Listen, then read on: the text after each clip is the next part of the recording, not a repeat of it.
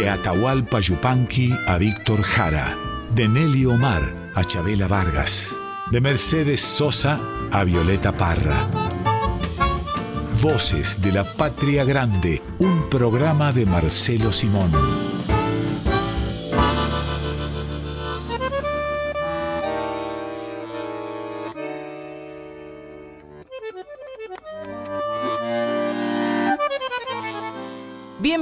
Bienvenidos a Voces de la Patria Grande, un nuevo programa hoy dentro de un feriado largo, larguísimo por el carnaval. Son días festivos que se han recuperado después de muchísimos años porque el carnaval sufrió una serie de prohibiciones, censuras, ¿no es cierto Marcelo? Sí, es claro. Y ha tenido y tiene representaciones un tanto simbólicas ya, yo creo, respecto de, la celebración, ¿no? Yo tengo algunos recuerdos diversos que le importará a quienes me están escuchando, ¿no? sobre el carnaval. He estado en el carnaval en Venecia, pero también he estado en los, este, iba a decir insoportables, y en cierto modo lo eran, corsos de San Vicente, de la calle San Jerónimo, en el barrio más popular de, de Córdoba. Y la verdad es que si tuviera que elegir, me quedo con los corsos de San Vicente y no con el carnaval de Venecia, un tanto aburrido, y, pero con linda música. Este es un feriado que se recuperó después de muchísimos años, después de años de, de dictadura donde estaba prohibido celebrar el carnaval y fue todo un trabajo de las, los grupos, las agrupaciones, los políticos, quienes trabajan dentro de las murgas, por ejemplo, aquí en Buenos Aires, las comparsas en otros lugares del país, para que volvieran a ser días festivos y días en los que no vayamos a laburar, sobre todo. No, claro, y además, sobre todo, sospecho yo, eh, para encimar eh, mi teoría a la, a la tuya, que a la dictadura militar, que de ella estamos hablando al aludir al gobierno dictatorial que hemos sufrido a los que tenemos edad como para recordarlo, no les gustaba que la gente se disfrazara, que se divirtiera, que usara caretas, en fin, todas estas cosas que son propias del carnaval. Una palabreja interesante que no tengo acá un eh, diccionario, pero que viene del carnevale, que eh, inicialmente era negar la carne. Sí. ¿No? La carne. Te digo lo que tengo yo por acá a mano, Marcelo. Dale, dale. Dicen que a comienzos de la Edad Media, la Iglesia Católica propuso una etimología del carnaval. Es muy bueno eso, que la Iglesia haya propuesto una etimología, ¿no? Del latín vulgar carnem levare, que significa abandonar. Carnem levare, claro. Carnem levare. Que significa abandonar la carne, lo que era la prescripción de la iglesia. Levantar en, el, sentido de, olvidar, de, disipar, de no mencionar y mucho menos consumir la carne. ¿no? Eso era el carnevale y posteriormente, posteriormente, dicen quienes saben, surge otra etimología que es la que hoy se utiliza, la palabra latina carne vale, que significa adiós a la carne. Efectivamente, pero hay alguna discusión etimológica por allí. De todas maneras, es interesante y hay, vos que sos tanguera, tenés seguramente mucha bibliografía o o datos sobre la importancia que ha tenido el carnaval en las celebraciones populares vinculados al tango, a la alegría de no solo de los porteños, porque el tango sentó sus reales en buena parte del país. Yo soy de, bien mediterráneo, de origen, y el carnaval en Córdoba era una cosa genial, ¿no? Los corsos en Córdoba, qué, qué interesante eran en la calle San Jerónimo. Yo no me los perdía cuando chico y cuando grande trataba de pescar sin éxito algo en aquellos, en aquellos tiempos. Marcelo, también hay una palabra que, tiene que ver con el carnaval, que son las carnestolentas. Claro, ese es un cultismo, creo yo, ¿no? Creo, pero está bien las carnestolendas. Y cualquier tipo que te cajaba carnestolendas en la conversación era un tipo que se hacía el culto. Porque es el tiempo previo a la cuaresma. Esta fiesta tiene que ver, tiene que ver con los momentos previos a la muerte de Jesucristo, ¿no? Claro, efectivamente. Y están tan vinculados, ¿no? Y la iglesia ha tomado nota, sobre todo históricamente, bibliográficamente, de ese tiempo de las cartolendas. Muy, muy interesante, muy, muy rico, muy rico. Yo, yo recuerdo, bueno, sin que yo haya participado, soy de una familia muy, muy cristiana y mi padre, que fue seminarista, ya lo conté varias veces, hablaba del tiempo del carnaval, ¿no? Con eh, cruzando los dedos, desde luego, pero el carnaval era la fiesta de los excesos. Además, lo que se dice y lo que se teoriza, si bien se relaciona el carnaval con el tiempo anterior a, la cuaresma, es que estas fiestas, estas celebraciones eran más bien paganas y se hacían mucho antes del cristianismo, ¿no? En, en, en honor a Baco, o eh, las hablan de las Saturnales también, o las Lupercales romanas. ¿Cómo sabés, Pebeta? Qué lindo. Y el carnaval, que está tan vinculado, bueno, a lo diabólico de esta celebración, tiene que ver con el, de la palabra, ¿no? Con este, el exilio de la carne. Lo que tenés que rechazar la carne. Carne vale, precisamente. Interesante. Ahora, Marcelo, estamos en una radio folclórica y estamos hablando de una fiesta importada. Sí, sí, es que todo, eh, hay algo espantoso, lo digo un momento antes de suicidarme. A ver. Todo, todo en el folclore es importante. En realidad, en cuanto a origen, ¿no? La etimología, la palabra, las palabrejas, las celebraciones, el jueves de carnaval, el topamiento de comadre y el topamiento de compadre eh, de los jueves eh, anteriores del carnaval, todo eso vino de afuera.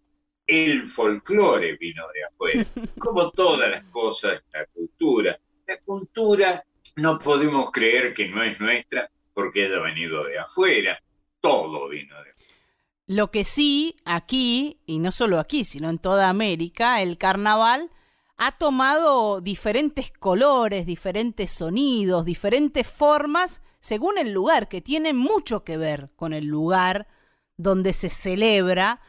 Como por ejemplo, vamos a empezar por Jujuy, Marcelo. Sí, qué buen lugar, buen lugar para empezar hablando de carnaval. Donde aparece el diablo de carnaval, que se desentierra y cuando termina el carnaval se quema. Sí, eh, hay distintas ceremonias. Este, ya se ha muerto el carnaval, ya lo llevan a enterrar, échenle poquita tierra que se vuelva a levantar, dice una vieja copla. Claro, porque el carnaval es la fiesta más divertida que tiene el folclore en nuestra tierra, es una opinión personal y además experimentada. Y es muy lindo ser jóvenes en carnaval y andar este, en los topamientos, en, los en los jueves de compadres y de comadres.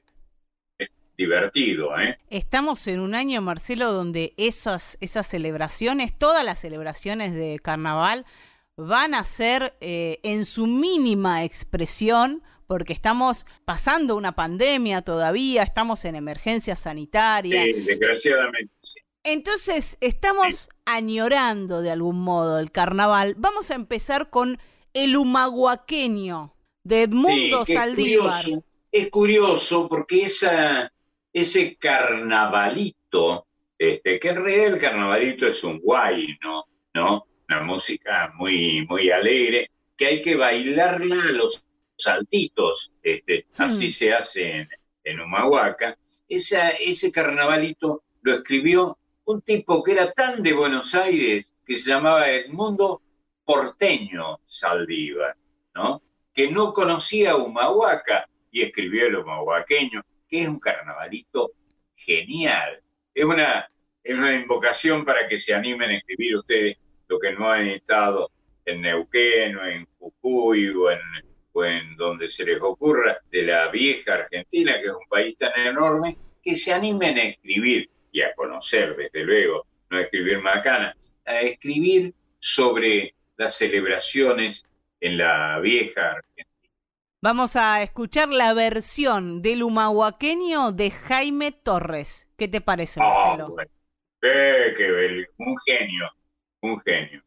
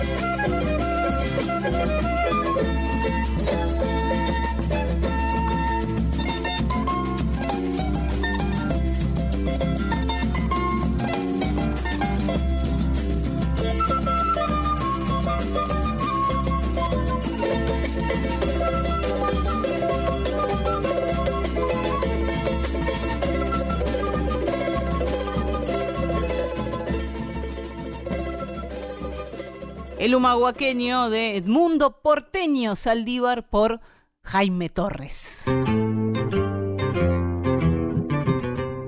Y ahora, Marcelo, nos vamos a ir a Salta, seguramente, porque es aquí donde supongo que sucede esta samba del carnaval que escribió el Cuchi Leguizamón. Sí, bueno, otra vez el tema del carnaval, ¿no? una fiesta, para decirlo atropelladamente, una fiesta importada, pero profundamente nuestra, como tantas cosas importadas, carnaval incluido, ¿no? Sí, seguro.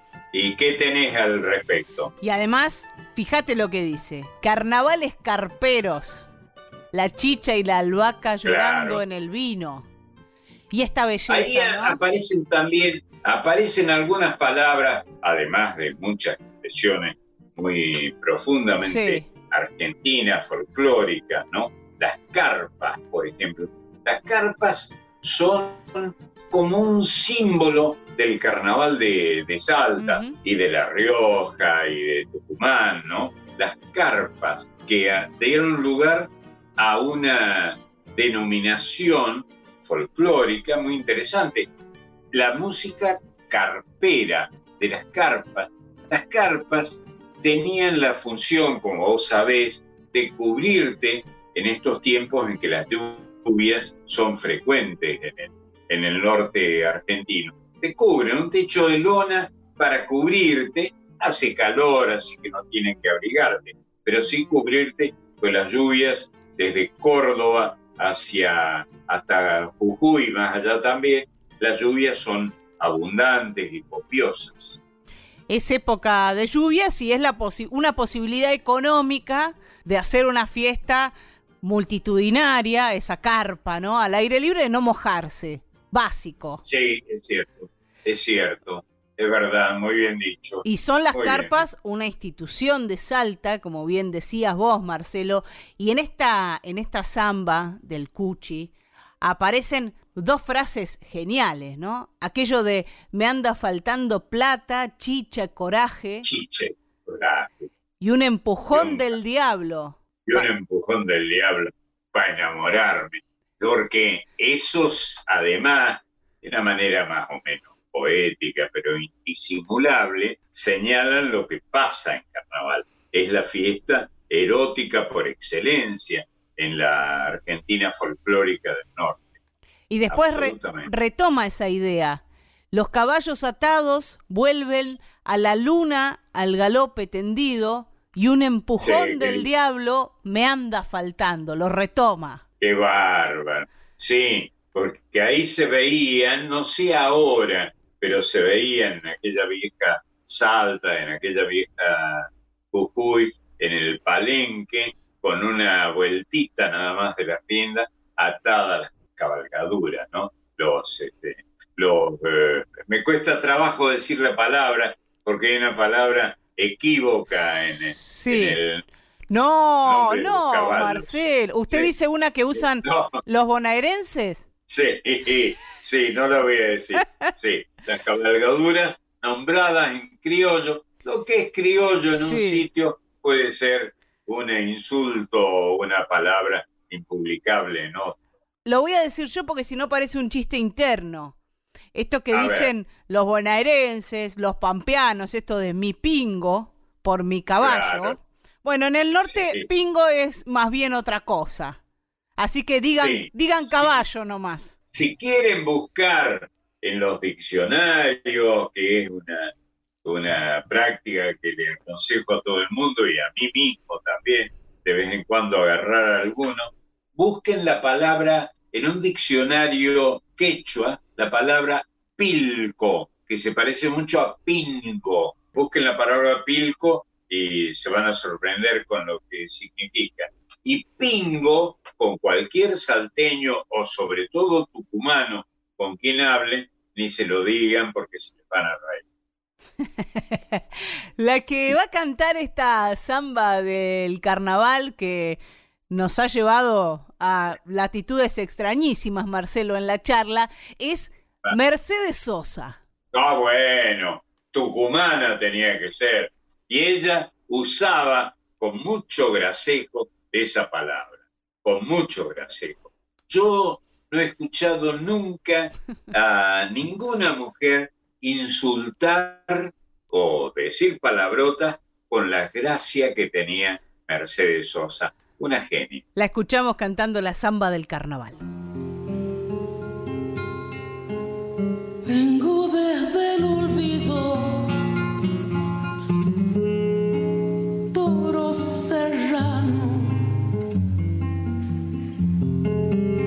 a ver si mato penas, carnavaleando.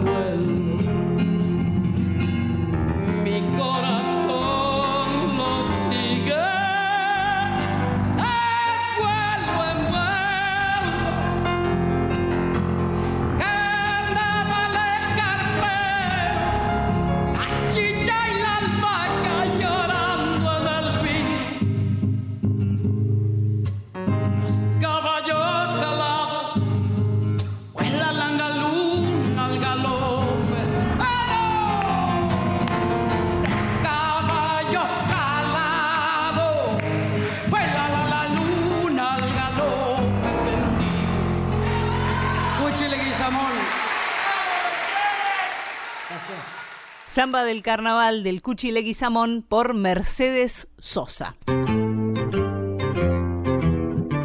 Vos hablabas, Marcelo, de algo que tiene que ver con, con la canción que ahora vamos a compartir, que es una canción grabada por los Tequis, de Sebastián López, de uno de ellos, que se llama Viejo Carnaval. Y vos decías que los carnavales que más te gustan, de los que recordás, son los viejos carnavales, los de tu infancia, los de Córdoba. Hay como eh, una entronización para, para todos nosotros y nosotras, ¿no? En el recuerdo de aquellas cosas de la infancia y siempre esos carnavales, aquellos del pago chico, de la tierra de la infancia, son los que más nos gustan. Sí, claro. Y yo particularmente ya acá me sale el cordobés, solo por esto, ¿no? Este, recuerdo sobre todo los corsos. Los corsos en buena parte del país interior, de, la zona más poblada de la Argentina, eh, han sido vitales, ¿no? Y muy ricos y que hemos disfrutado, hombres y mujeres jóvenes. Yo también he sido joven algún tiempo y tengo que hablar, algunos oyentes cordobeses lo recordaban, el corso de San Vicente era extraordinario, la calle San Jerónimo. ¿eh? Y una buena ocasión, si te lo permitía la compañera ocasional, una buena ocasión para ponerse de novio en carnaval. Este viejo carnaval que nos van a traer los tequis dice... Bueno, justo. Tal vez el fuego eterno de los collas, de los huichis, de los mapuches, de los guaraníes y el corazón enterrado de Tupac Amaru, viejo carnaval. Están remitiendo a pueblos que no festejaban el carnaval. Sí, yo iba a interrumpir para que, que ordinario. Iba a interrumpir para decir esa estupidez que vos, por suerte, aclaraste. No, el carnaval no tenía nada que ver con los huichis, porque, bueno, por capas, eh, eh, la, cultura en los pueblos del mundo se va depositando y creando, si tiene sedimento, creando acólitos, creando seguidores, ¿no? Y eso ha sucedido con esta fiesta inicialmente importada que ha sido el carnaval. Pero sí se van agregando después, Marcelo, a estos festejos que se hacen en tiempo de carnaval, rituales de estos pueblos originarios, como agradecerle a la tierra. Bueno, lo que acabas de decir es una definición del folclore y del rico folclore de América, que también, del que también tenemos algo para picotear en la Argentina. El carnaval instalado en estas culturas nuevas que han sido las españolas, el sedimento argentino de las culturas españolas, el carnaval fue trayendo nuevas primicias y algunas celebraciones, ¿no? El desentierro del carnaval, el entierro del carnaval, algunos rituales, la Pachamama, los diablos, el diablo. No, que yo recuerde, no lo he visto, no lo recuerdo, eh, no recuerdo expresiones folclóricas, ¿no? Folclóricas de los hábitos cristianos en el carnaval. Bueno, todo en el carnaval era pagano. Una palabra linda, ¿no? Pagano que tiene como patrón lingüístico el pago, las cosas de la aldea. El pago, como vos sabés, es el, el sitio donde nacen estas expresiones y se multiplican y van logrando además una identidad, una identificación y rituales que son aparentemente distintos unos de otros. Y cuando lleguemos a La Rioja también va, va a aparecer una, una celebración que es de los pueblos originarios de la zona que se la hace coincidir con el carnaval, que con el tiempo ha ido coincidiendo con el carnaval, pero eso cuando lleguemos a La Rioja. Este viejo carnaval que traen los tequis es jujeño, por supuesto.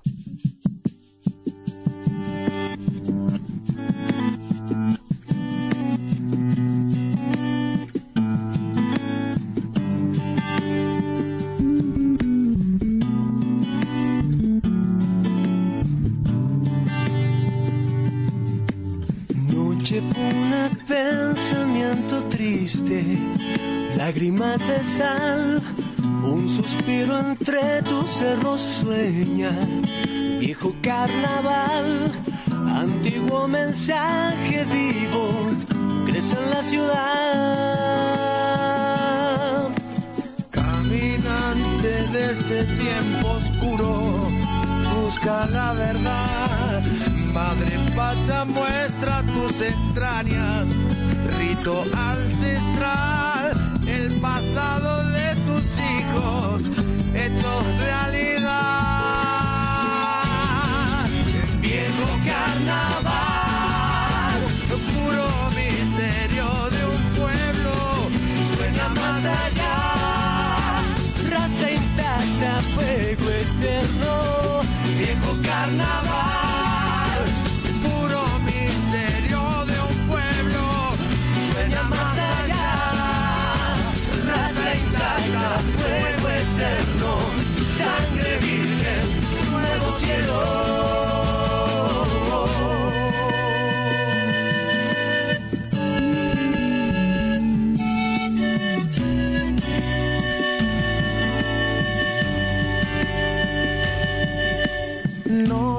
una pensamiento triste, lágrimas de sal, un suspiro entre tus cerros suena, viejo carnaval, antiguo mensaje vivo, crece en la ciudad.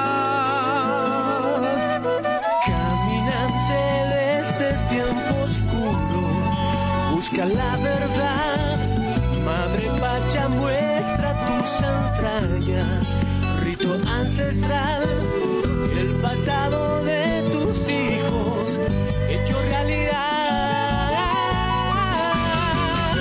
Viejo carnaval, puro miserio de un pueblo, suena más allá.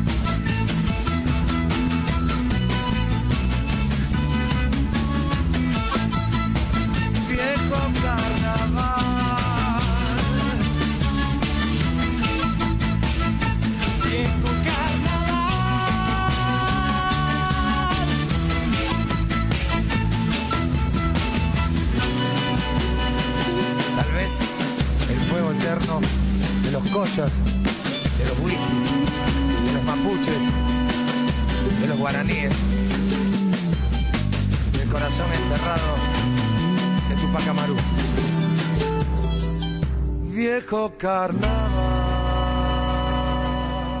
Viejo Carnaval de Sebastián López por los Tequis con Gustavo Cordera. Marcelo, en este Voces de la Patria Grande tenemos un equipazo de compañeros y compañeras de la radio. Sí, si no fuera así estaríamos perdidos, estamos de acuerdo. Y la verdad, podemos presumir de ellos, así que te los voy a nombrar. Dale. Pedro Patzer en el armado, la musicalización, las ideas que tratamos de desarrollar aquí un poco a los tropezones en cada uno de los domingos. Es Pedro quien propone esas ideas. Un alemán que se ha introducido en nuestra costumbre, el Pedrito Paz. Marisa Ruibal en la producción del programa y en la columna dedicada a las infancias que ya viene, ¿eh? ya viene, así que quédense ahí. La. Colomerino con la columna Folk Fatal sobre mujeres y feminismos en el folclore. Diego Rosato es. es nuestro editor, Marcelo. Así que le agradecemos muchísimo y les contamos que este programa va grabado. Así que quienes quieran comunicarse con Voces de la Patria Grande nos pueden buscar en las redes, Instagram y Facebook. Ahí buscan Voces de la Patria Grande y van a encontrar al programa de Marcelo Simón con algunos contenidos y la posibilidad de comunicarnos con una semanita de demora, pero podemos comunicarnos, podemos recibir sus ideas, sus propuestas y sus comentarios. Y ha llegado el momento, ¿eh? lo preanunciamos hace unos segundos nomás. Llega ahora una columna, Marcelo, que tiene hinchada. Ah, qué bueno, qué lindo. Te voy a pedir que no te pongas celoso, por favor. Eh, qué difícil que no me ponga celoso. Este, Porque... Acá no se permite que nadie elogie a nuestras columnistas, a nuestras chicas. Porque Marisa Ruibal viene con hinchada, tiene un club de fans esta columna de las infancias, así que Mari, te decimos Bien. muy buenos días. Ay, qué lindo que llegar acá y encontrarme con estos amigos y que me reciben con tanto amor y con tanto cariño. Amigos y Bien. aduladores, piba.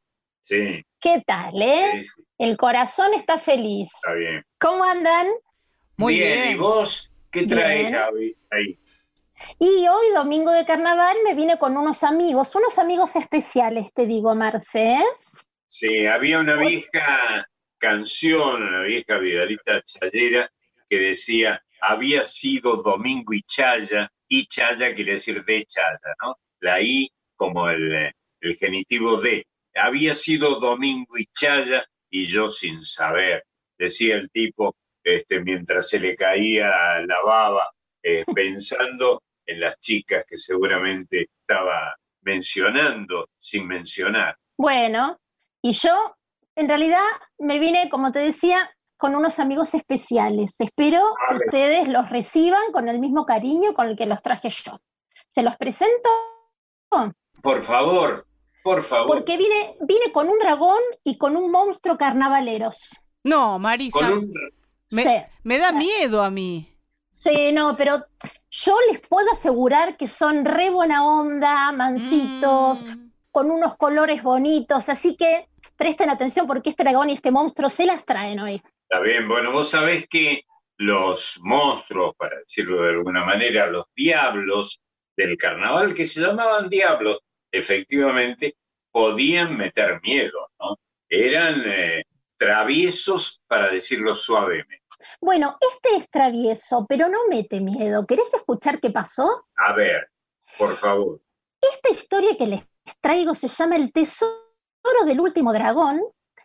Es una hermosa historia de Liliana Cineto con ilustraciones de Ricardo Fernández. Es interesante porque en el folclore argentino, de algún modo, en el viejo folclore, no había dragones. Los dragones vinieron de Oriente, ¿no? Del Oriente mundial. pero, pero vengan, bienvenidos. Bueno, y este es el último dragón porque vino con una misión y yo ahora te voy a contar cuál era la misión de este dragón. Dale. Esta es la historia de un dragón que llegó volando a Boedo, a nuestro querido barrio de Boedo, para recordarles a los vecinos la alegría de los carnavales. Llegó volando, volando. Sí, sí, sí, sí. La autora de esta historia, Liliana, dice, porque en Boedo siempre se había festejado el carnaval con comparsa, desfile y murga, hasta que un día dejó de festejarse en Boedo y en, todas partes, vaya uno a saber por qué. Y cuando abrimos este libro dice, esto pasó nada más y nada menos que en el mismísimo barrio de Boedo, barrio serio y tanguero, donde hasta ese momento nunca, pero nunca habían ocurrido cosas así de raras. Y claro, yo me pregunto, ¿cómo no va a ser raro que aterrice un dragón un domingo a la mañana? Es raro, Marce. Con- me parece que estás de acuerdo conmigo. Es- El folclore, el folclore argentino carece de dragones, pero pongámoslo ahí. Exacto, en Boedo. Lo ponemos exactamente, ¿sabes dónde? En Humberto Primo, casi llegando a Sánchez de Loria. Lindo, lindo Un domingo- lindo barrio, por eso eligió ese barrio este dragón. Y ahí aterrizó un domingo, imagínense el revuelo que se armó en el barrio. Pero este dragón tenía unas escamas verde azuladas, unas alas preciosas, era re tranquilo y mansito. Así que como les dije, quédense tranquilos. Los personajes de esta historia que nos cuenta Liliana Cineto, por supuesto, son todos vecinos de Boedo. Está el comisario, la maestra que se llama Gertrudis Esculapia Gómez, guarda, Seguro. los bomberos, la modista, el carnicero, el kiosquero. Ah, y también llamaron al director del zoológico. Pero ¿sabes qué? El director del zoológico, que por supuesto quiso ver qué pasaba con este dragón, no era de Boedo y después de haber compartido este domingo con los vecinos de Boedo se enamoró del barrio y se quiso ir a vivir ahí. Y hasta hay una princesa en este cuento, Marce. Mira si no vale la pena ir a buscar a este cuento para leerlo en familia. Pero bueno, te cuento un poquitito más sin develarte toda la historia. El dragón en el medio de este alboroto que se armó cuando él aterrizó, él, uy, todos los vecinos nerviosos, gritaban, unos se escondían, otros sacaban fotos, pero él se quedó dormido. Y mientras dormía, sucedieron un montón de situaciones desopilantes, pero no se las voy a contar ahora, lo van a tener que leer para ver qué pasa. Qué bueno. Pero cuando el dragón se despertó, se desperezó, ¡ay! como hacemos todos cuando nos levantamos a la mañana y tenemos sueño. Y se fue volando lento, lento, moviendo sus alas, mientras todos los vecinos de Boedo lo saludaban. Desde ese día, y con todas las cosas que pasaron mientras el dragón dormía, dormía y veía que hacían con él, desde ese día el carnaval regresó a Boedo y a todos los barrios. Y Liliana dice, regresó a todos los barrios como si las chispas de aquel fuego alegre de dragón que encendió la mirada de la gente lo hubiera rescatado del olvido. Mirá qué lindas palabras Sí, para recordar lo lindo que es el carnaval, cómo nos alegra el corazón. Y gracias a este dragón volador, el carnaval se volvió a festejar, los chicos se volvieron a disfrazar. Y te cuento un secreto, al dragón nunca más lo vieron. Pero sí. parece que este tesoro de este dragón era justamente volver a darle vida a los carnavales Ah, y que todos se acordaran lo divertido que era. cumplió su misión. Cumplió su perfecto. misión. Y cuando cumplió su misión se fue volando despacito, despacito por el cielo.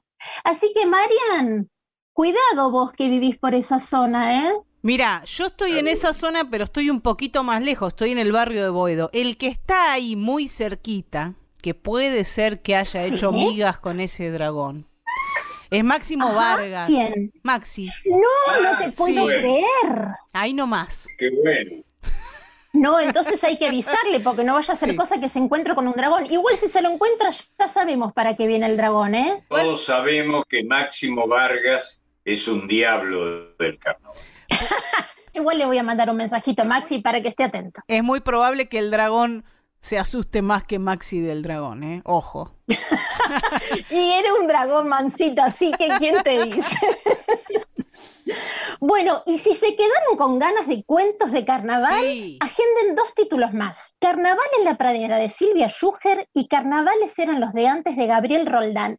Estos dos cuentos ah, hermosos tienen a un montón de animales muy divertidos de protagonistas, así que ya saben, tres cuentos para disfrutar en familia. El tesoro del último dragón de Liliana Sinato, Carnaval en la pradera de Silvia Schuger y Carnavales eran los de antes de Gabriel Roldán. Buenísimo, buenísimo. Bueno, y ahora sí, nos vamos con música como siempre hacemos, Marce. Venga, venga, ¿qué música tenemos? Yo te dije, claro, yo te dije que venía con dos amigos, ¿no? Venía con este dragón y venía con un monstruo. Un monstruo. Y el monstruo es el protagonista de la canción, porque esta canción se llama La murga del monstruo. Ah, qué lindo. Porque es un monstruo que le gusta bailar la murga. Te leo la primera parte de la canción. Dice, el monstruo de la laguna le gusta bailar la murga.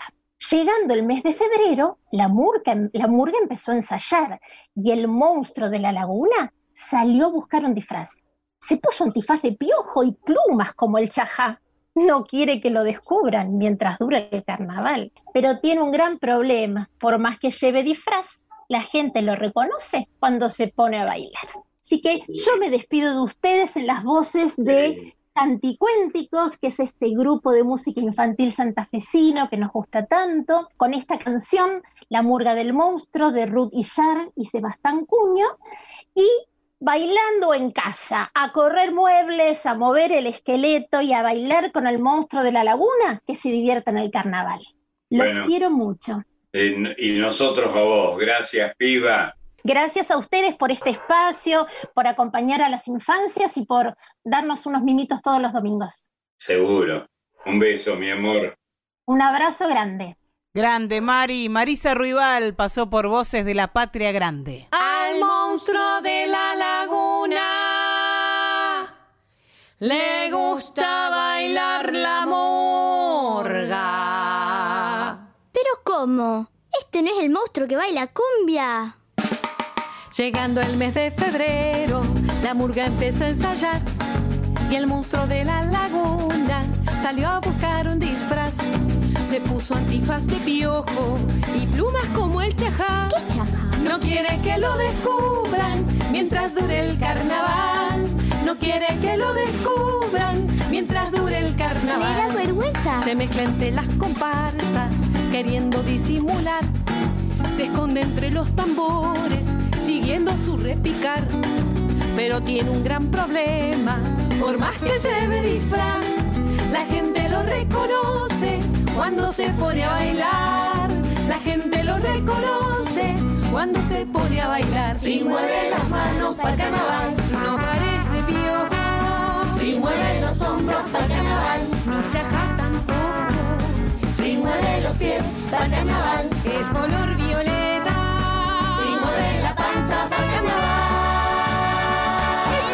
tiene que cambiarse de disfraz. El monstruo de la laguna intenta con algo más. ¿Qué más? Careta de terotero y cola de cara ya. Pero tiene un gran problema. Por más que cambie el disfraz, la gente lo reconoce cuando se pone a bailar. La gente lo reconoce cuando se pone a bailar. Si mueve las manos para carnaval, esto no es un pero. Si mueve los hombros para carnaval, cara ya no creo. Si mueve los pies para carnaval, es color violeta. Si mueve la panza para carnaval, este tiene que cambiarse de disfraz. Otra vez más. A orillas de su laguna, el monstruo pensó ya está. No me asusta ser famoso, a muchos puedo alegrar. Y como el color violeta es el que mejor le va, se vuelve para la comparsa con su traje de verdad. Porque los grandes y chicos lo esperan para bailar. ¡Mira!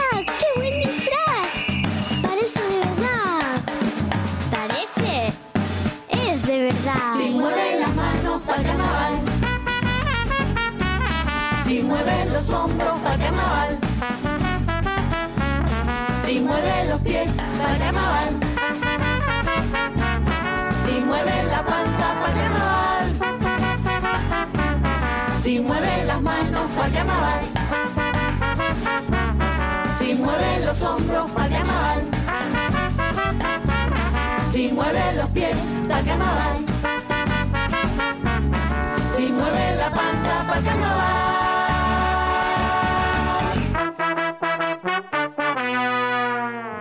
La murga del monstruo de Ruth Illar y Sebastián Cunio por Canticuénticos.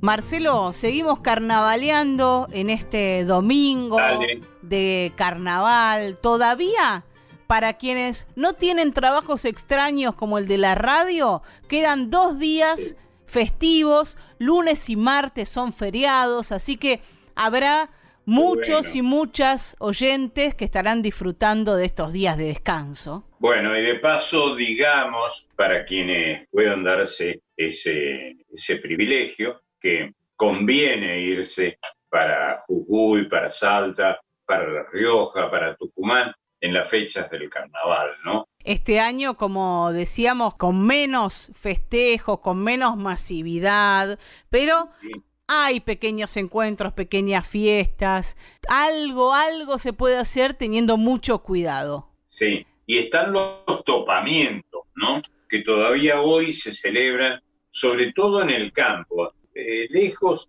de las capitales de la provincia, ¿no?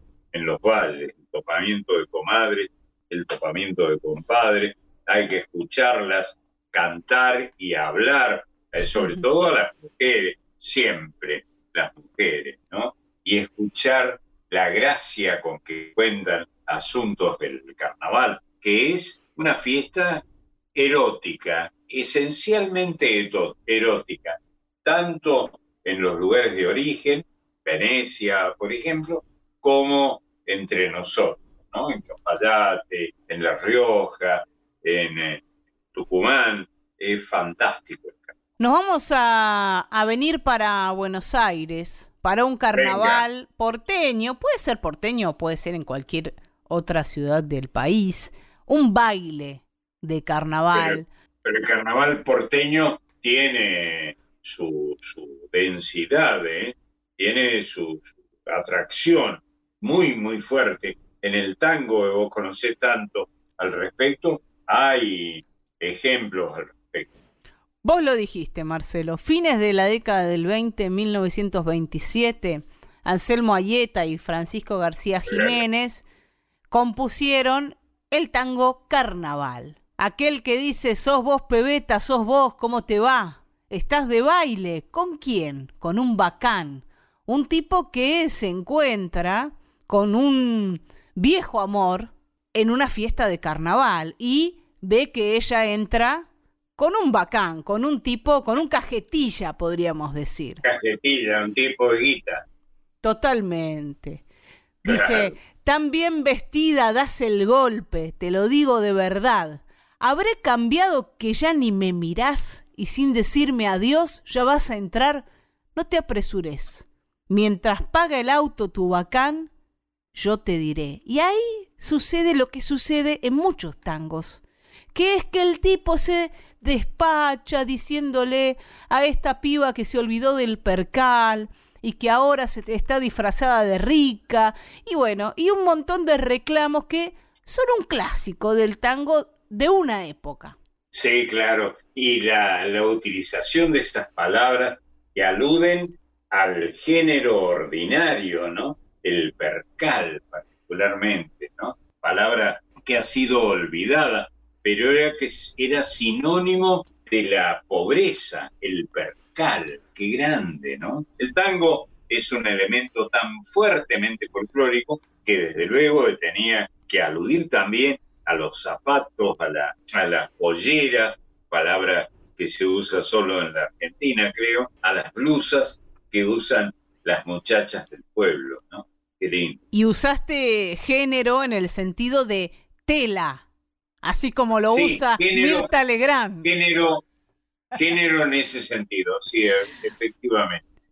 El percal es una vieja tela humilde que usaban las chicas para hacerse esos vestidos livianitos, floreaditos por lo general, y es en el tango la metáfora del origen pobre de las mujeres. Claro, qué bárbaro, ¿no? Lindísimo. Viva el tango. Y aparecen al final de este tango, Marcelo, algunos personajes del Carnaval de Venecia. Ah, mira vos. Bueno, el Carnaval de Venecia, he estado en el Carnaval de Venecia por esas circunstancias del trabajo que te lleva para un sitio o para otro, ¿no? Y un carnaval sin ninguna importancia, salvo Venecia, desde luego, ¿no? Que siempre ha cautivado a los poetas, a los autores, incluyendo a Charles Nabur, ¿no? Es cierto. Dice, divertite gentil colombina, y acá empiezan a aparecer los personajes del carnaval de Venecia.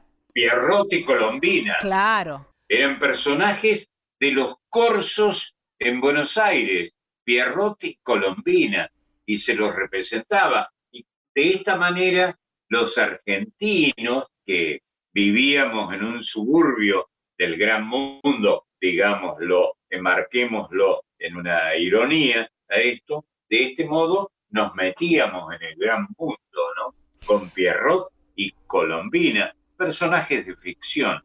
Aparece Pierrot y aparece tu serio y platudo arlequín, así le dice el, el tipo este, el quejoso, al acompañante de esta joven en la fiesta de carnaval. El que va a cantar es Carlos Gardel. Bueno, y antes que cante el gran zorzal criollo, digamos que Arlequín era uno de esos personajes que se representaban en el teatro de títeres en la Argentina, que ni yo, que soy cobato, alcancé a conocer.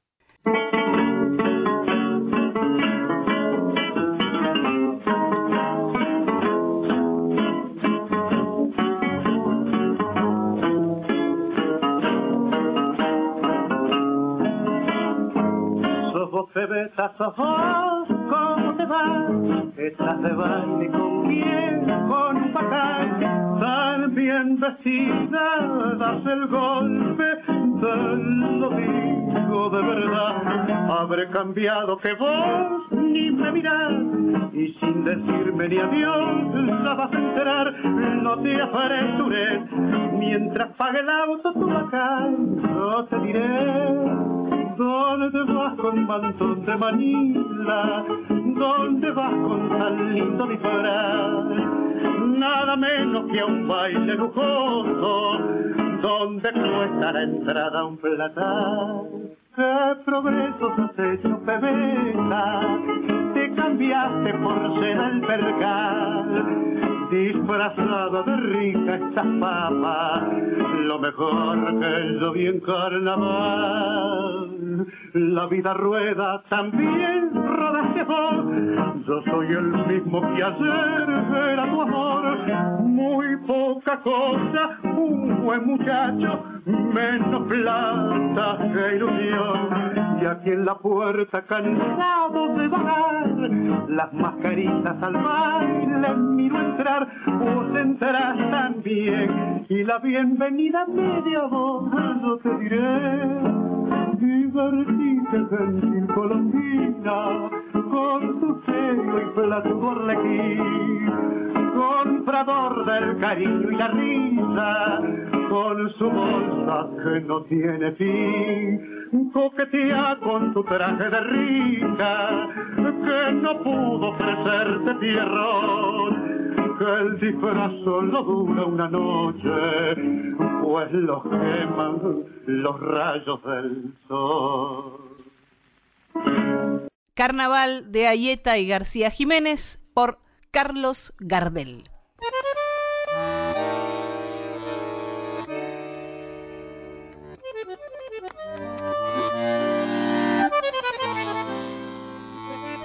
Nos vamos a, a, quedar en el mundo del tango un ratito más. Qué lindo. En la década del 40 y del 50, donde reinaba en los carnavales un cantor vestido un poco grotescamente, con un saco de solapa ancha, con los pantalones altos a lo perón, con una corbata con un nudo flojo y grande, peinado para atrás. ¿Te acordás de ese cantor? Sí, Alberto Castillo era un capo. Yo, bueno, he trabajado en los medios de comunicación desde muy joven y lo alcancé a conocer en aquellos años. Yo nací en el 40, de modo que en el 50 no había cumplido los 10 todavía, lo conocí un poco después, pero nunca vi un éxito semejante. Yo trabajaba en una vieja radio que existe todavía en Córdoba, LB2, una radio segura, sólida, en un edificio muy fuerte, el centro de almaceneros de Córdoba, un edificio a prueba de balas, de cañonazos. Eh, el día que actuó Castillo, rompieron la radio. Impresionante por el éxito que tenía este cantor, extraordinario provocaba fervor, Marcelo, locura. Había trompada cuando, cuando cantaba Castillo, porque él a veces, desde arriba del escenario, miraba a alguien y decía, ¿qué saben los pitucos, lamidos y yuyetas? Y yuyeta, yuyeta. sí, se llamaba uno, eh, uno de pelote, para, para no decir la palabra más clásica hablando de esta circunstancia, ¿no? Pero esos quilombos los armaba Castillo. Sí, y después se tiraba de palomita. Lo recibía el público, sí. lo abrazaba. Yo he visto eso, nena y tiraba trompadas, muchas veces se había, se había rosca ahí abajo, así como hacen los músicos de heavy metal, de rock o del punk que se tiran hacia su público. Eso, muchachos, muchachas, ya lo hizo Castillo en la década del 40 y del 50. Sí, y comparado con Castillo, estos muchachos son aprendices. ¿eh? Castillo era impresionante. Yo recuerdo te rompían la radio. Yo trabajaba, como, como creo que conté hace un rato, en una radio muy sólida, muy fuerte, muy que la rompían los, el día que se presentó Castillo y lo presentamos con la, organización que tenemos para, para presentar a un tipo, eh, eh, agrandando todavía el cartel y te rompían la radio. Y fue Castillo quien en algún momento se le ocurrió, seguramente yendo a Uruguay y escuchando la orquesta de Romeo Gavioli, incorporar tambores, tamborileros y bailarines y bailarinas a su música. Yo me acuerdo, yo me acuerdo porque lo alcancé a presentar Alberto Castillo con una pareja de negros o negras, no me acuerdo, eh, morochos, que eran uruguayos, grandes, muy grandes y más gordos de lo que, de lo que hubiera convenido para su salud física, y los presenté y fue un despelote impresionante, porque unidos a Alberto Castillo, esos dos morochos, veteranos, que apenas se podían mover, eran ídolos extraordinarios. Hay en, en, las comparsas afro de carnaval siempre una, una pareja de ancianos, Marcelo, que bailan. Muchas veces son gente joven, disfrazada de viejos, de ancianos, pero bueno, en este caso Castillo tenía, tenía bailarines, bailarinas y una cuerda de tambores de músicos uruguayos que fue la verdad toda una novedad para el tango de la época.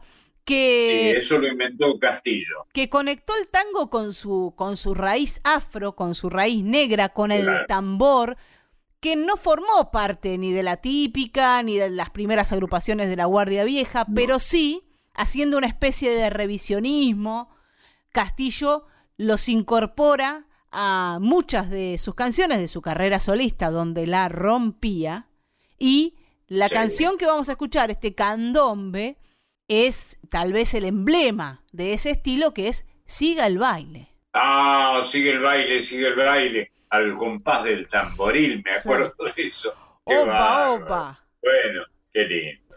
Canta entonces Alberto Castillo. No sé cómo lo presentarían ustedes en Córdoba, Marcelo, ¿te acordás? ¿Cómo era el estilo? Eh, con un poco de tonada. con ustedes el gran cantor Alberto Castillo. Cante nomás.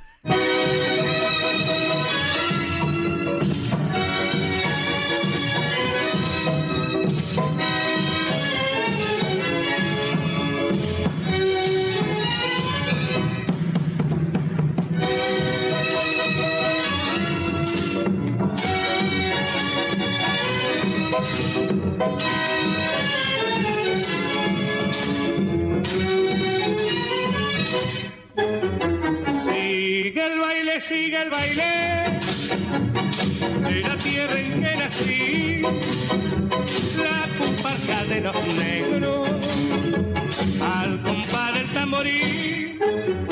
Sigue el baile, sigue el baile de la tierra en que nací, la comparsa de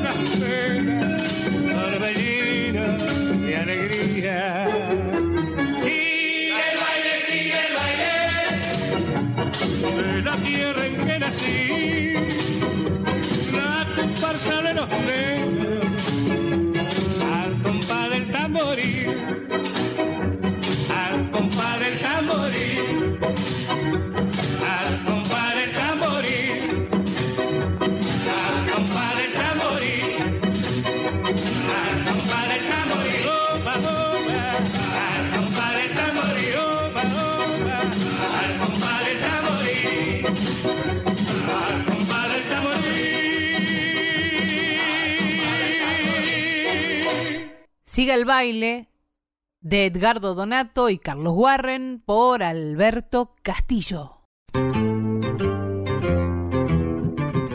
Vamos a, a irnos con la bruja Salguero a La Rioja, Venga. por supuesto, para escuchar unas coplas de un carnaval que es de Julio Olivera Chazarreta. ¿Qué te parece, Marcelo? Sí, un gran creador, Julio Olivera Chazarreta, un gran creador. Y La Rioja es uno de los sitios donde con más poesía se ha interpretado la América eh, Argentina. Canta la bruja Salguero.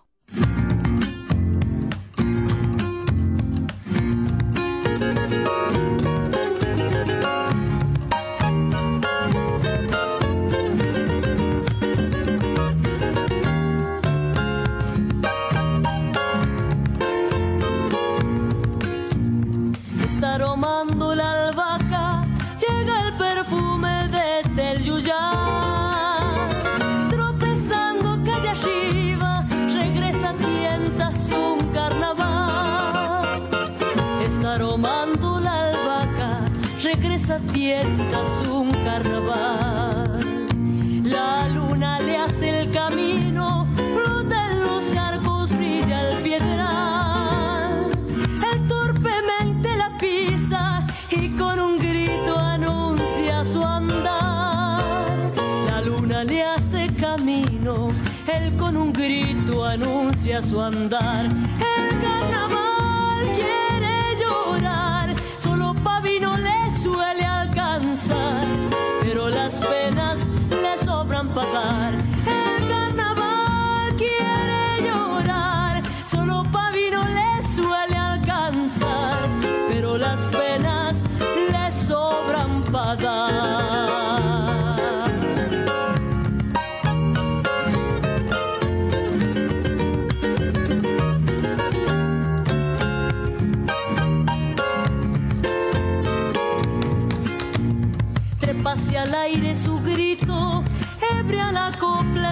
Empieza a brotar.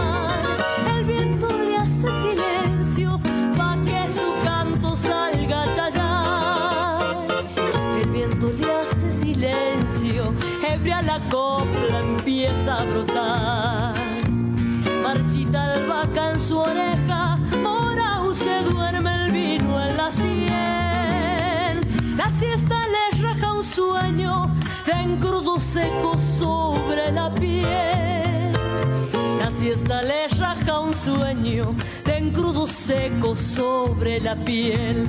El carnaval quiere llorar, solo pavi no le suele alcanzar, pero las penas le sobran para dar. El carnaval quiere llorar, solo pavi no le suele alcanzar, pero las penas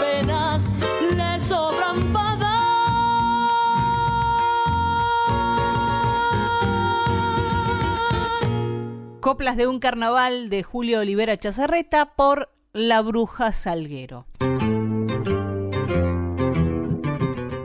Marcelo, y ahora viene uno de tus preferidos.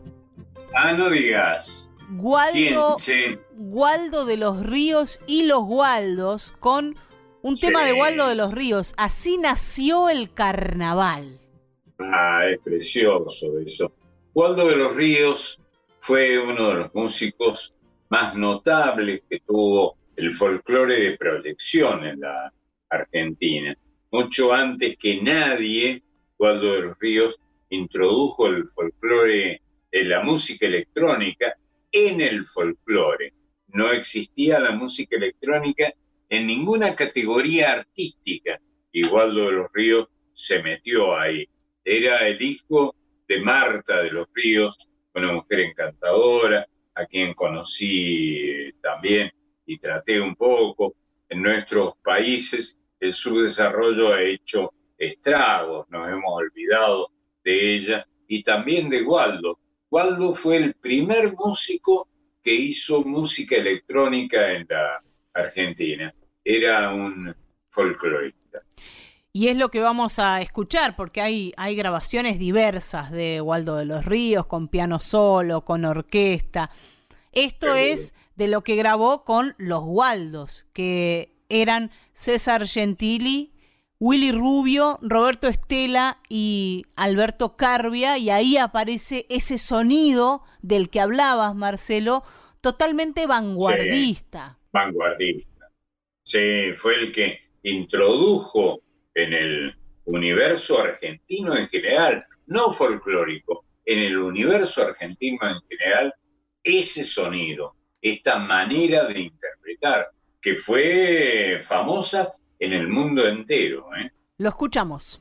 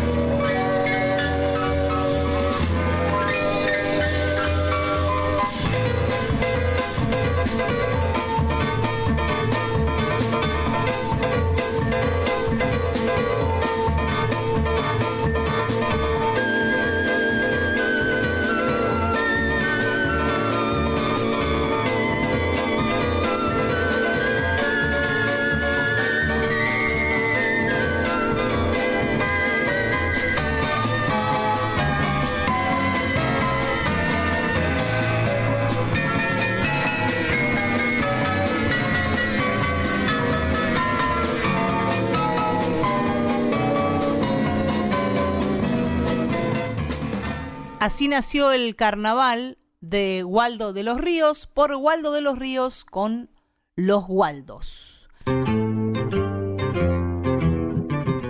Y ahora vamos a encontrarnos con un coterráneo tuyo, personaje absolutamente cordobés, aunque también tiene eh, algunos vicios de riojano, el Chango Rodríguez. Ah, el Chango Rodríguez. sí. Sí, sí. Tuve, tuve mucha, mucho acercamiento al Chango Rodríguez y por un episodio policial este, en el que se involucró terriblemente, le dieron ocho años de cárcel, mató a otra persona. Yo aparecí como citado como testigo de la defensa, esto es del Chango, y no, no me llamaron nada. Eh, a declarar, el Chango Rodríguez fue uno de los autores más notables que tuvo el folclore argentino. Es el autor de una de las canciones más hermosas que tiene nuestro repertorio, se llama Vidala de la Copla. Lo que vamos a escuchar ahora es Noches de Carnaval. En los carnavales yo te conocí. Claro, esto está tomado de un taquirari. Él, él anduvo mucho por el norte de Bolivia, el noreste de Bolivia, ¿eh? donde el taquirari era muy común.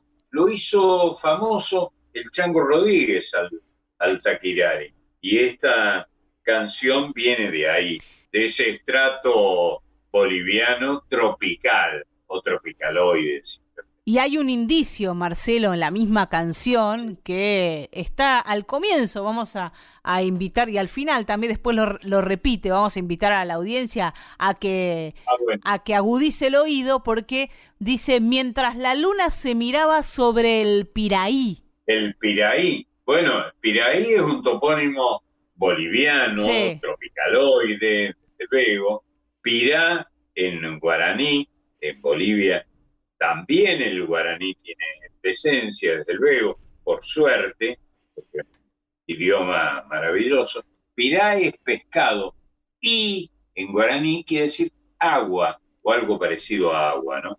Eh, pescado del agua, parece tautológico, pero bueno, ahí está, mientras la luna se miraba en el Piraí. Es difícil, un autor extraordinario, extraordinario, a quien extraño muchísimo. Y es eh, un río amazónico que corre por Bolivia, ese Piraí.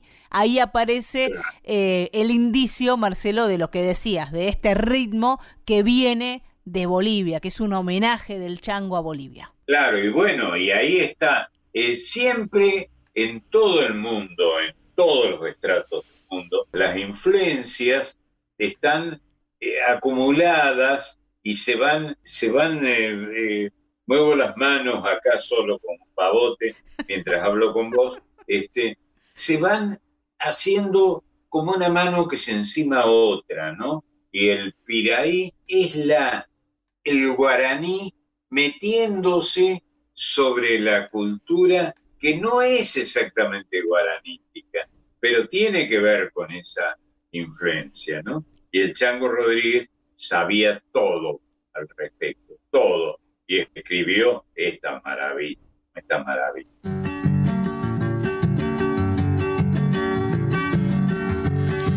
En la noche de carnavales yo la conocí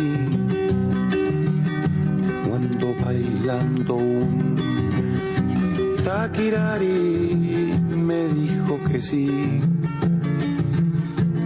mientras la luna se miraba sobre el Piraí y se encendieron sus mejillas color carmesí. Se apagaban los rumores del baile al salir la luna ya no se miraba sobre el Piraí. Cuando me diste tus amores, amores te di. de tus labios como una rosa.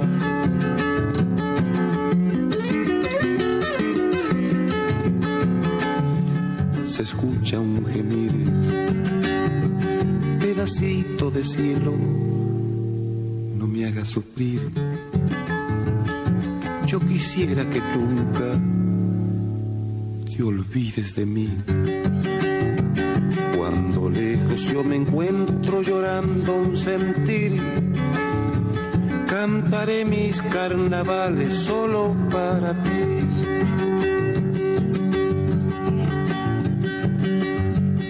En la noche carnavales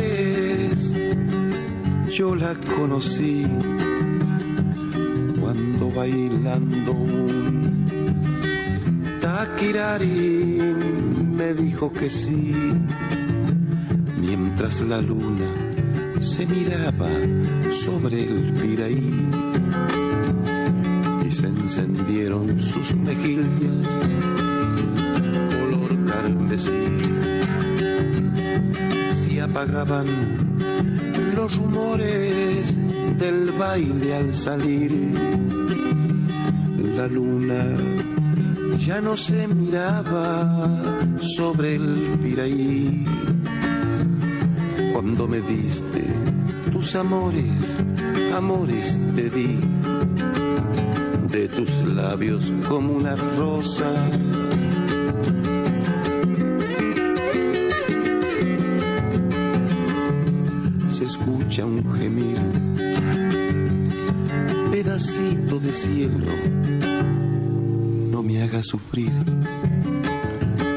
Yo quisiera que nunca te olvides de mí.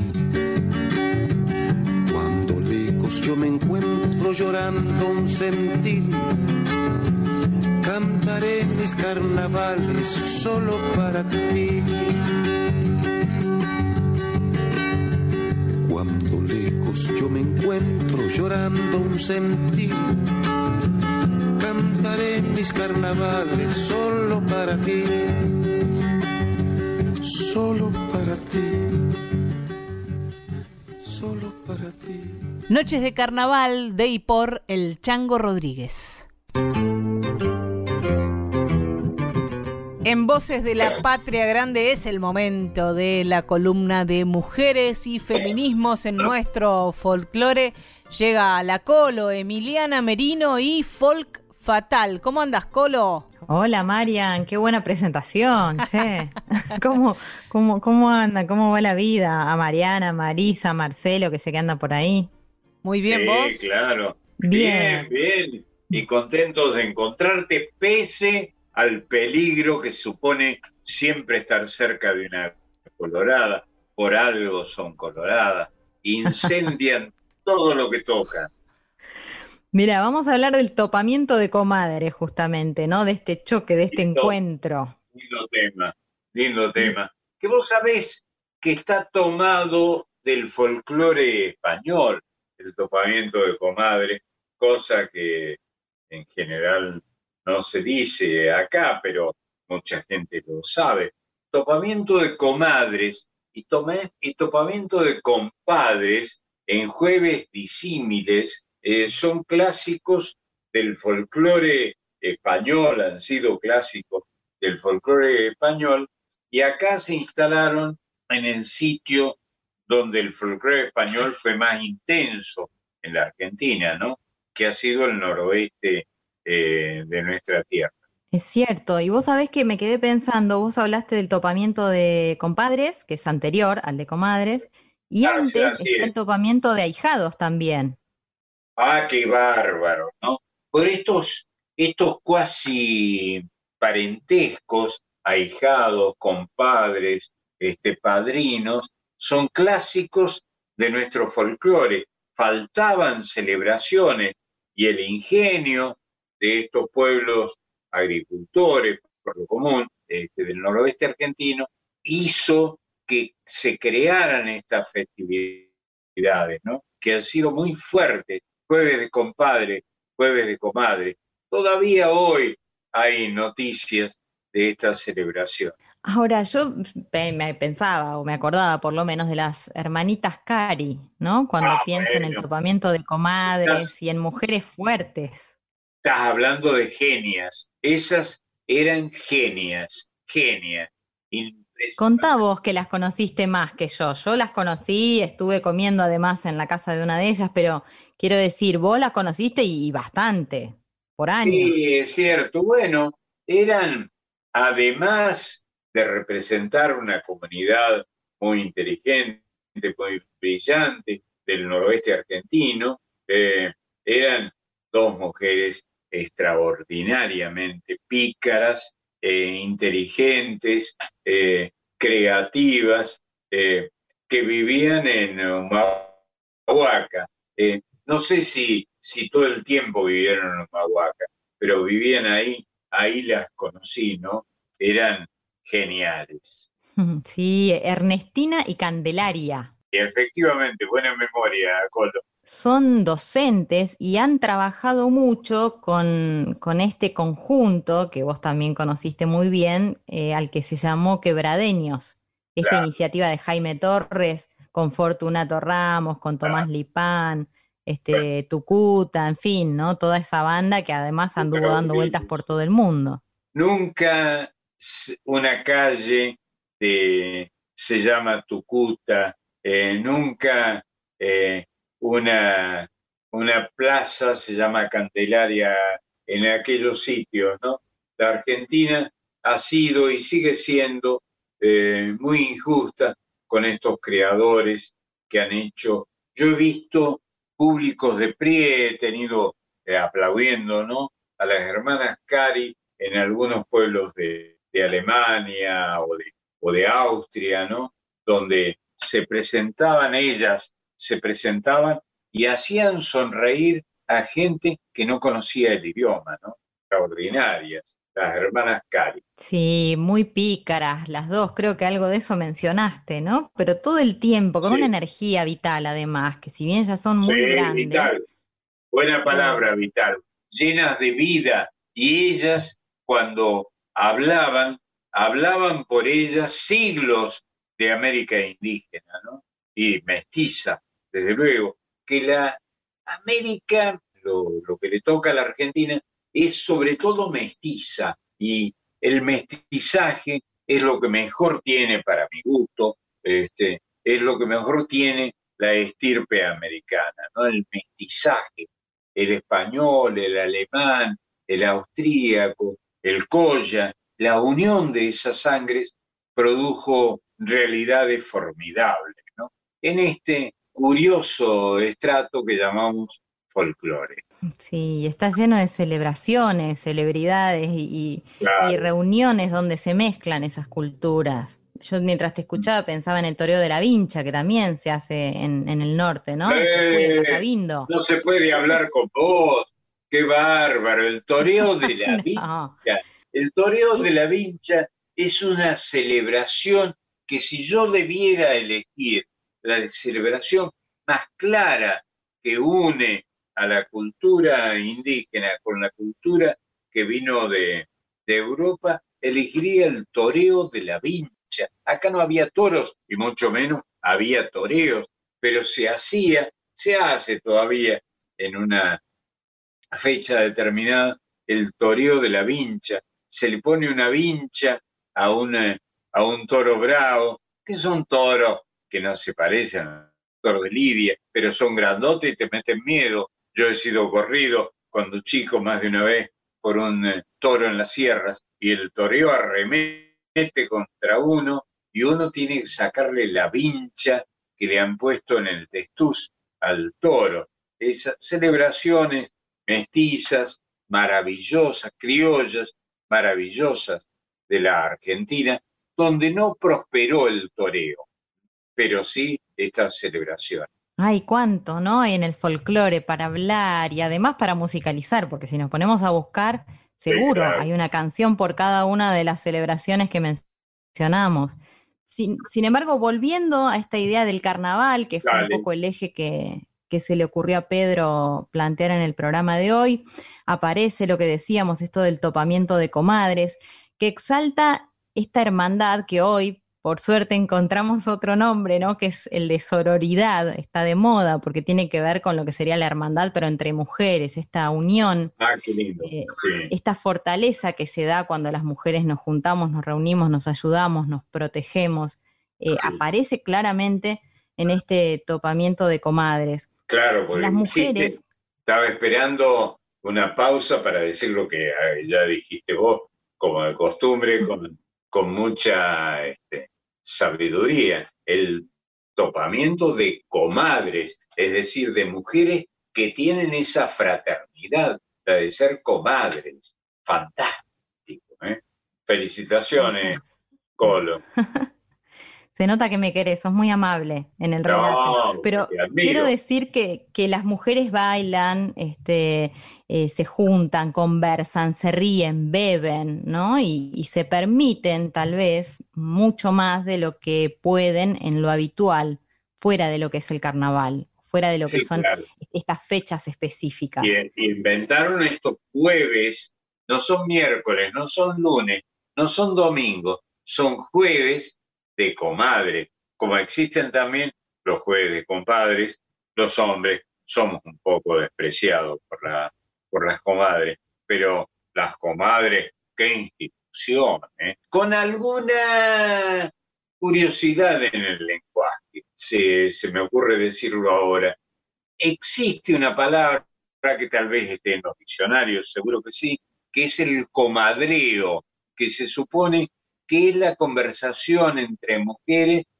sacándole el cuero, se decía antes, a otros, ¿no? Pero las comadres son una institución extraordinaria. Yo he vivido brevemente en el norte argentino, en el norte pencoso, como diría Jorge Washington Ábalos, y las comadres son una institución ahí, ¿no? Y fuera de ahí también. Está bueno, está bueno. Sí, son una institución completamente. Las hermanas Cari están identificadas con Humahuaca, ¿no? Sí, claro. Pero vos sabés que para musicalizar me voy a correr un poquito y me voy a ir a Tilcara. Ah, bueno. Que Tilcara está en la quebrada, en la quebrada de Humahuaca. Claro. lo mismo. Y hoy lo nombrábamos a Tucuta. Gloria, Gloria y Loora Tucuta Gordillo, querido. Sí, sí, claro. Tucuta, como, como sabemos, vive, vive en Tilcara desde siempre, es un promotor de, este lugar maravilloso como es Tilcara.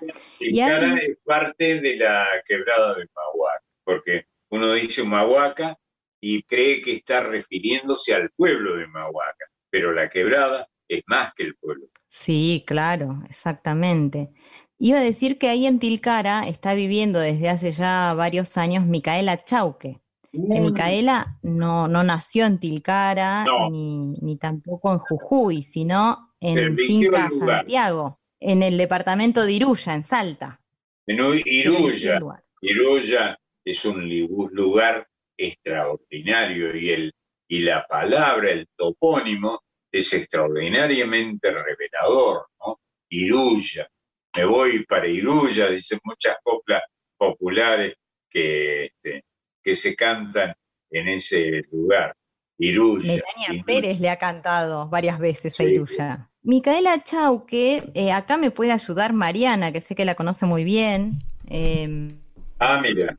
Es más, hoy mismo, Micaela, hoy domingo, va a estar actuando en un ratito nomás les decimos para quienes quieran ir a verla en Buenos Aires en forma presencial, nada de streaming ni nada de eso. Mira qué bueno. Qué buen dato, Marian. Como si nos hubiésemos puesto de acuerdo. No sabía que iba a estar presentándose. Buenísimo.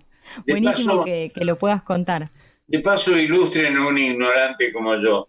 ¿Qué diferencia hay entre actuar en forma presencial y en forma, no sé, cualquier otra? Nominal. Eso es una chicana, eh, conociéndote Marcelo, digo, porque últimamente las actuaciones se vinieron haciendo durante meses y meses por la pandemia a través de las redes, del YouTube, de Facebook. Esta es una actuación en el Museo Fernández Blanco, acá tengo ah, la data completa, que queda en Suipacha 1422. Hoy, domingo 14 de febrero a las 20, va a estar actuando ahí Micaela Chauque con entrada gratuita. Qué, bueno. Vamos a contarles por las dudas, si es que hay alguien de quienes están escuchando que todavía no saben exactamente a quién nos referimos, pese a que Micaela la verdad es que la viene rompiendo, la descoció, le fue bárbaro con su último disco, con Hayaya, eh, se llevó el premio Gardel como mejor álbum de folclore por artista femenina, ¿no? En el 2009. Qué lindo poder decir, los que tenemos, la mayoría de los argentinos tenemos apellidos importados, ¿no? Incluido el el mío, eh, poder decir un apellido aborigen americano, Chauque, fantástico. Sí, y lo lleva con mucho orgullo y, la verdad es que es un artista que yo descubrí no hace tanto tiempo y me encanta, me encanta, la empecé a seguir. Ella es la fundadora del Encuentro de Mujeres Artistas de la Quebrada que es un encuentro que no se hace solamente entre mujeres músicas, ¿no? Sino entre escritoras, artesanas, mujeres que tengan ganas de reunirse y, compartir algo. Qué bueno. Pensá también que, pensá también que en Tilcara, la compañera de Tucuta Gordillo eh, es Rita Segato, que es uno de los de, los de las referentes principales del feminismo. Eh, una intelectual increíble a la que seguimos mucho, eh, está allí en Tilcara y bueno, y junto con Micaela y con otras mujeres han empezado a trabajar mucho en esta dirección. Así que yo, si no me equivoco, no sé, pero debe ser como la quinta edición esta del encuentro. Bueno, yo voy a dejar de hablar básicamente para que escuchen a Micaela Chau, que ya que venimos hablando de ella, toca la quena, toca el SICUS, compone, es docente y además buena persona. Eh, estuvo presentándose en vivo en el Teatro Gran Rex con la Delio Valdés en el 2019. Ah, mira. Banda que conoce muy bien Mariana también, así que aporte nomás lo que, lo que guste. Sí, ahí para un aniversario de, de la Delio, fueron los 10 años, hace un año y pico ya de esto. Eh, hubo varios invitados, estuvo el Chango Spasiuk, por ejemplo, y estuvo ah, Micaela Chauque con, con esta banda de cumbia colombiana haciendo parte de su repertorio, cantando y tocando instrumentos de viento andinos un símbolo de la Argentina que amo, ¿no? La, que he nacido y en la que espero morir, ojalá que sea dentro de bastante tiempo, la unión de estos apellidos, Chauque y Espaciuc, y que todos nos llevemos bien al respecto, ¿no? Nos peleamos por otras cosas, por la pequeña política, por el domicilio, qué sé yo, por pequeñas cosas, pero nadie se pelea por el origen del otro en la Argentina que amamos. Qué lindo eso, mm. qué lindo. Y es que es verdad. Déjame agregar, ya que estamos menos en carnaval, ¿no? Menos, menos en carnaval, donde me dicen que ha ocurrido, eh, te pones de novia con eh, personas que nunca pensaste que ibas a intimar. Bueno, escuchemos algo de todo lo que sucedió esa noche en el Gran Rex con la Delio Valdés, con Micaela Chauque. Ella hizo una selección de guainos, nosotros elegimos uno porque fueron varios. Soy de la Puna, lindísimo, porque además vas a escuchar a la gente que aplaude, este, se siente bien, bien el vivo, ¿no? del espectáculo. Antes de que escuchemos esto, préstenle atención al guaino, que es una canción aborigen americana. Es curioso, hay pocas canciones en nuestra región, América del Sur, y el altiplano, aborígenes americanas. El huayno es una de estas canciones. Es una especie de, para decirlo rápidamente y no del todo correctamente, es una especie de carnavalito el huayno. Maravilloso, ¿no? Como el yarabí, región, eh, de las que hablaba hasta el más grande, el poeta que a mí me más me ha gustado de todos los tiempos, que era César Vallejo, que hablaba de los huaynos y los yarabíes. ¿Cómo sabe, Simón, eh? No, que sé, manoteo en el siga, Siga seduciendo nomás. Hágase, hágase el chiquito. bueno, los voy a dejar hasta el domingo que viene, ¿eh? pero los dejo en buenas manos, con linda música. Bueno, Colo, quédate, no te vayas. Quédate. siempre estoy volviendo, nunca Siempre uno le dice a las mujeres que admira, quédate, pero siempre se van.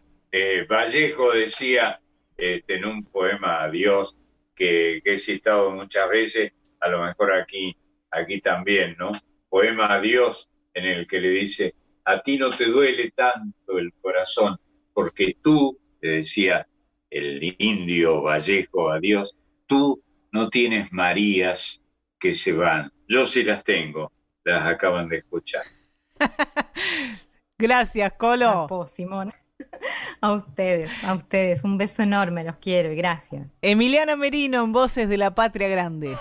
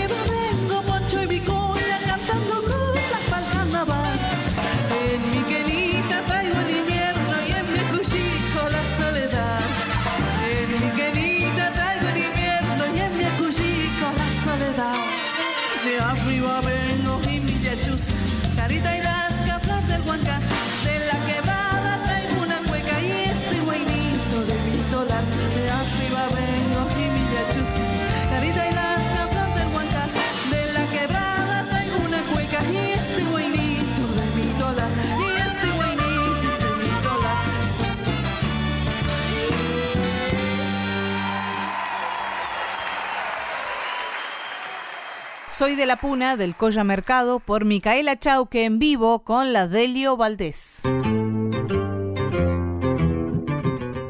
Decíamos, Marcelo, que hubo un tiempo en el que el carnaval estuvo prohibido. Algo tan sencillo como disfrazarse, ponerse una máscara, jugar a ser otros y otras, estuvo prohibido en la Argentina.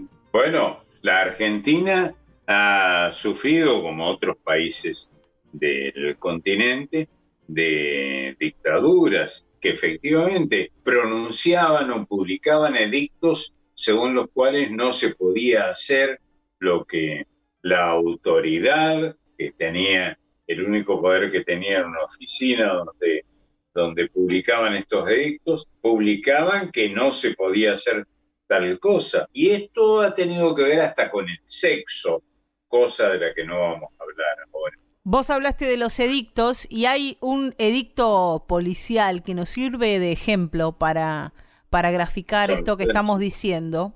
Del 23 de febrero de 1976. Faltaba... 76, bueno, qué fecha, ¿eh? Faltaba un mes para el golpe. Claro. Del 24 de marzo. Ya se veía, yo era grande ya entonces y ya se veía nos mirábamos con los compañeros en el sentido menos correligionario de la palabra, nos mirábamos y nos preguntábamos con la vista cuándo va a ocurrir, porque se venía, se venía. América estaba invadida por la corruptela esta militar de crear conciencia respecto de que nada servía, sobre todo si no venía de las manos de Dios, o de alguien que representar a Dios. Bueno, y hay mucho de eso porque ese 23 de febrero de 1976, la policía de Córdoba, de tu ciudad, tomó una precaución para carnaval. Ese edicto policial decía, los festejos deben evitar que se atente contra las buenas costumbres. Las buenas costumbres. Sí. ¿Y qué serían las buenas costumbres? Escucha, se prohíbe el uso de disfraces que atenten contra la moral y la decencia públicas, uniformes militares, policiales, vestiduras sacerdotales y los que ridiculicen a las autoridades del Estado u otras nacionales. Sí, me acuerdo de ese dicto, sí, sí, sí. Bueno, la Argentina pasó por ahí, sí, y aún con quienes pueden estar de acuerdo, con quienes pensaban de esa manera, no podían estar de acuerdo con este dicto disparate ideológico que significaba esta publicación, que era una publicación oficial. Se permitía además jugar con agua entre las 9 y las 19, con horario, en buenas condiciones de higiene, globitos y pomos, solamente. Globitos y pomos. Sí. Se hacían bombitas, me acuerdo, con unos, unas bombitas, no me acuerdo cómo se les llamaba, que las inflaba se llenaban de agua y la tiraba y a la pobre chica le, le pegaba con, con eso, le dejaba una marca ardiente. Eso porque vos eras un pícaro y lo que se hacía era, se llenaba poco el globito de agua o bombucha, que es una marca comercial. Y eso hacía que doliera más. Si vos llenabas un poco más el globito, explotaba y no dolía tanto, pero se ve que vos eras de esos tramposos. Bueno, también había que pedir un permiso de disfraz para poder ah, disfrazarse. Sí, sí, había un permiso de disfraz, es verdad. En esa Córdoba del año 76 había que pedir permiso de disfraz. Era el comienzo de lo que iba a suceder con el carnaval y la dictadura militar. Si pensamos en todo lo que pasó en esa dictadura militar, tal vez esto sea algo menor que se prohibiera el carnaval, pero fue una de las marcas, uno de los sellos, fue clausurar todo tipo de reunión popular, de festejo, clausurar la alegría en simples palabras. Y estas, estas disposiciones, Marcelo, iban en la misma eh, dirección de disposiciones que habían tomado los gobiernos conservadores de principio del siglo XX. Y el golpe de Uriburu también. El golpe del 30. Sí. El golpe del 30 con el que se inició un largo periodo de gobiernos dictatoriales en la Argentina. Ese golpe también y los gobiernos conservadores de principio del siglo XX trataron de contener, legislar, prohibir el carnaval. Ya en el año 76, Marcelo, un 9 de junio del 76, faltaba mucho para el carnaval del 77, pero Videla, Jorge Rafael Videla, se ocupó de eliminar los feriados del carnaval, que los había establecido otro dictador, Pedro Eugenio Aramburu. Que era menos pavo, me parece, que Videla. Videla rompió el canta. Había establecido que lunes y martes, luego del fin de semana de carnaval, fuesen feriados al toque. De asumir, Videla en junio del 76 borró esos feriados, pero además recordemos que se prohibían las reuniones donde hubiera más de tres personas. Imposible desfilar con una murga, con una comparsa, no había forma. Osvaldo Cachatore, Marcelo. Osvaldo Cachatore, mirá vos. Gobernó de facto la ciudad de Buenos Aires entre el año 76 y el año 82. Mirá qué, qué nombre traes acá a la, a la reunión. Bueno, eran los gobernadores de facto. Él autorizaba a los amigos de la Avenida de Mayo, una asociación civil, que durante algún fin de semana, no todos los fines de semana de febrero como se hace actualmente, se cortara el tránsito y se realizara bajo estricto control alguna actividad que aludiera al carnaval. Las murgas ah, porteñas, estas agrupaciones que incluyen danza, poesía, percusión, música, canto, y que son la expresión del carnaval de Buenos Aires y de muchas ciudades de la Argentina, las murgas tenían que pedirle permiso a los amigos de la Avenida de Mayo para poder formar parte de las actividades. Y a la vez, los amigos de la Avenida de Mayo les pedían la información sobre los integrantes de las murgas y le pasaban esa información a la Policía Federal, que controlaba las actividades estrictamente. Por supuesto, las murgas podían desfilar, estar ahí, pero no subir al escenario. Fueron muchísimos años de prohibición durante toda la dictadura, el festejo de carnaval.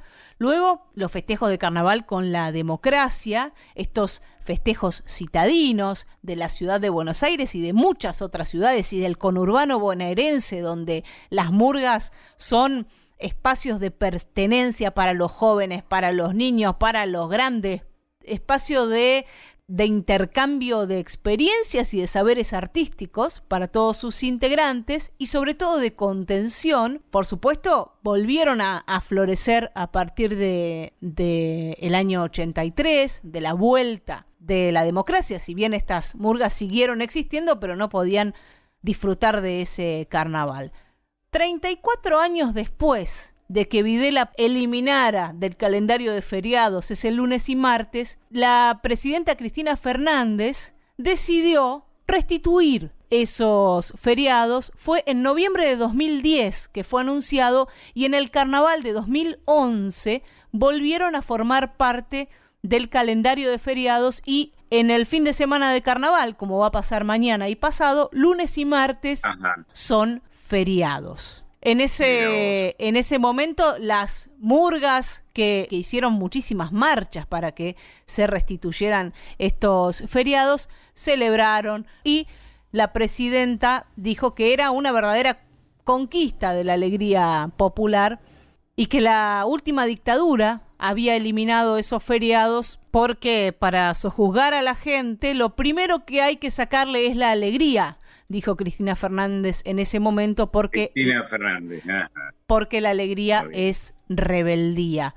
Volvieron los feriados de carnaval hace ya una década, este año que se han recuperado esos feriados y vamos a escuchar, para cerrar esta pequeña recorrida de la prohibición del carnaval desde la dictadura y las conquistas desde el 83 hasta aquí, una canción de Juan Carlos Cáceres, músico argentino, afincado desde el año 68 en París, fallecido hace unos años, que así como Castillo, como Alberto Castillo en algún momento recuperó los tambores y el ritmo de los cueros para el tango, Juan Carlos Cáceres se propuso investigar la huella negra del tango, la huella afro, la huella percusiva, el tango negro. ¿Qué hay de afro? ¿Qué hay de afro en el tango? Qué interesante, ¿eh? Por empezar, el nombre, tango, ¿no? Que quiere decir lugar de reunión de negros.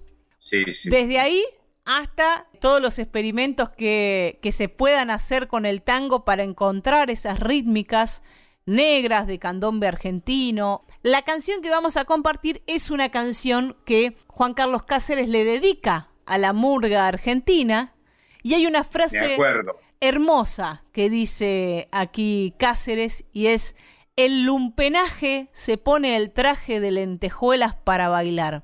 Es la murga es el carnaval, el festejo de las clases populares y eso siempre es una alegría.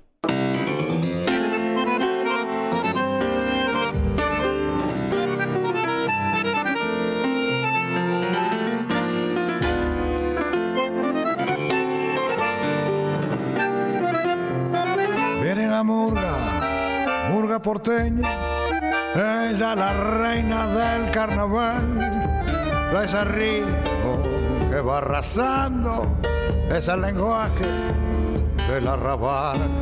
En los cien barrios ya están cantando la copla rea más popular.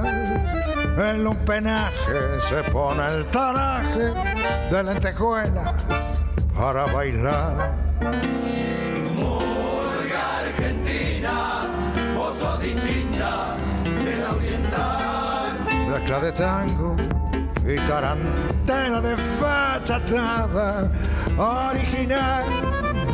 Porque Argentina, vos sos, de mi ciudad. El bombo suena con arrebato dejando un cacho de eternidad.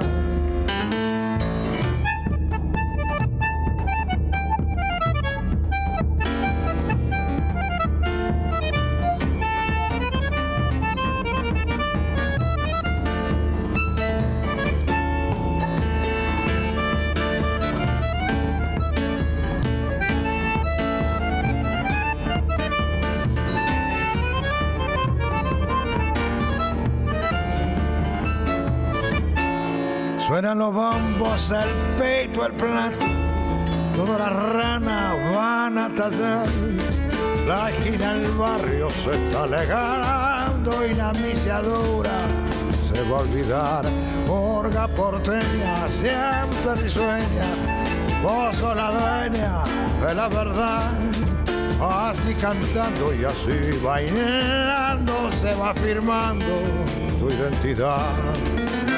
Morga Argentina, vos sos distinta de la oriental.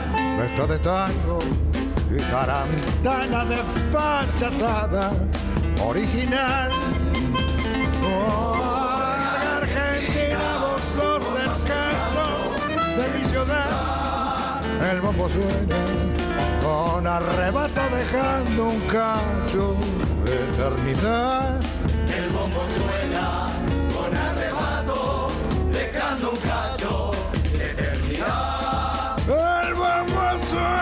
Con arrebato dejando un cacho de eternidad.